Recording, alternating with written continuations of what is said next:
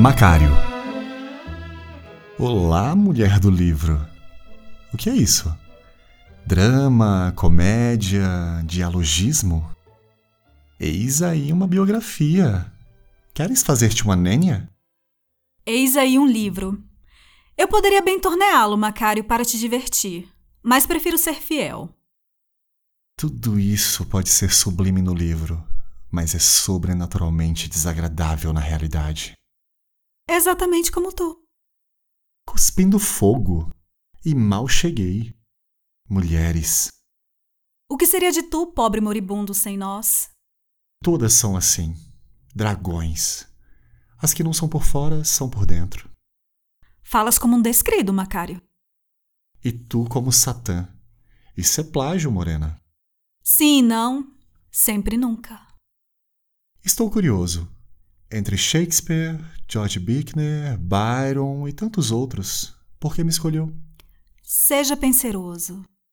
Ah, pensei que Hamlet era mais glorioso para todos, que o crânio pútrido que ele segurou tivesse mais valor que o meu crânio ébrio.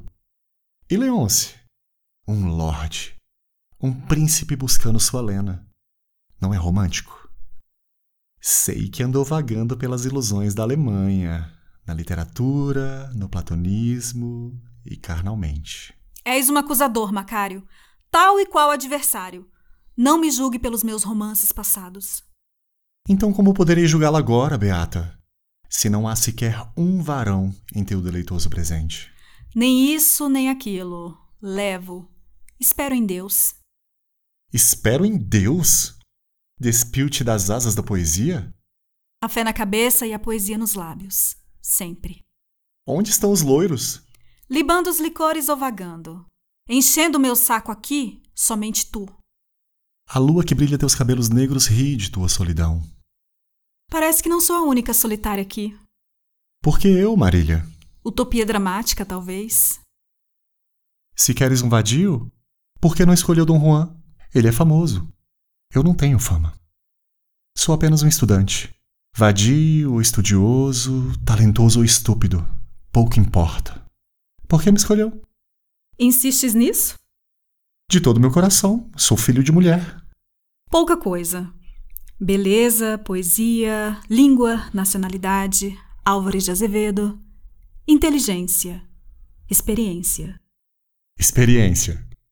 Conversou com o adversário. Viu face a face. Achei que tu gostasses de Deus. Ninguém vê a face de Deus. E moribundos como tu só veem Satã. Eu me casaria contigo. No nosso lar não haveria tédio. Ah, sim, meu caro. O tédio reinaria. A vida para mim não está na garrafa de conhaque nem na fumaça de um charuto. Esqueceu-se dos seios voluptuosos da morena? Das morenas, loiras, ruivas, castanhas. Tirar isso da vida, o que resta. Por que veio aqui? Macário tocando-a e seduzindo-a. Talvez pelos seus olhos e cabelos negros, colo arquejante e flutuoso. Me deixe repousar a cabeça sobre o seu peito, eu poderia viver e querer viver. E ter alento bastante para desmaiar aqui, na voluptuosidade de um espasmo, na vertigem de um beijo. Por que me escolheu? Tu és a pérola que encontrei no lodo. Você me inspira, Macário. És apaixonada por mim. Passado. Falas como uma descrida. Descrida de homens como Vossa Senhoria. Eu te inspiro mesmo, Dulcineia. Sim, mancebo, mas não espiritualmente. O que aconteceu contigo? Eu creio. Tu não crê, Macário. Mesmo passeando com o diabo, ainda assim não crê. Crer? E no quê? No Deus desses sacerdotes devassos? Desses homens que saem do lupanar quentes dos seios da concubina? Com sua sotaina preta ainda alvejante do cotão do leito dela para ir ajoelhar-se nos degraus do templo? Crer no Deus em que eles mesmos não creem? Que esses ébrios profanam até do alto da tribuna sagrada? Pare de olhar para as criaturas e olhe para o Criador. Peças que ele me apareça, pois só vejo o adversário. Ver o oponente é a confirmação da existência do bem. Há esperanças para aqueles de visão aberta.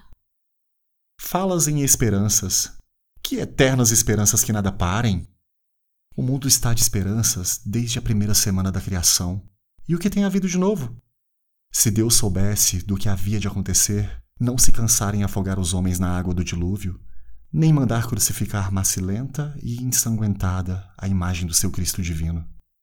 O mundo hoje é tão devasso como no tempo da chuva de fogo de Sodoma. Não vedes? A devassidão é um vírus, ela se espalha. Mas Deus acha graça naqueles que andam na presença dele, ou na contramão do mundo.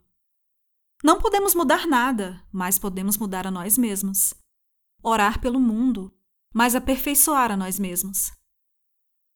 Talvez a treva do meu corpo que escureça minha alma. Talvez um anjo mau soprasse no meu espírito as cinzas sufocadoras da dúvida. Não sei. Se existe Deus, ele me perdoará se minha alma era fraca. Se na minha noite lutei em balde com o anjo como Jacó e sucumbi, quem sabe? Eis tudo o que há no meu entendimento. Às vezes creio, espero, ajoelho-me banhado de pranto e oro.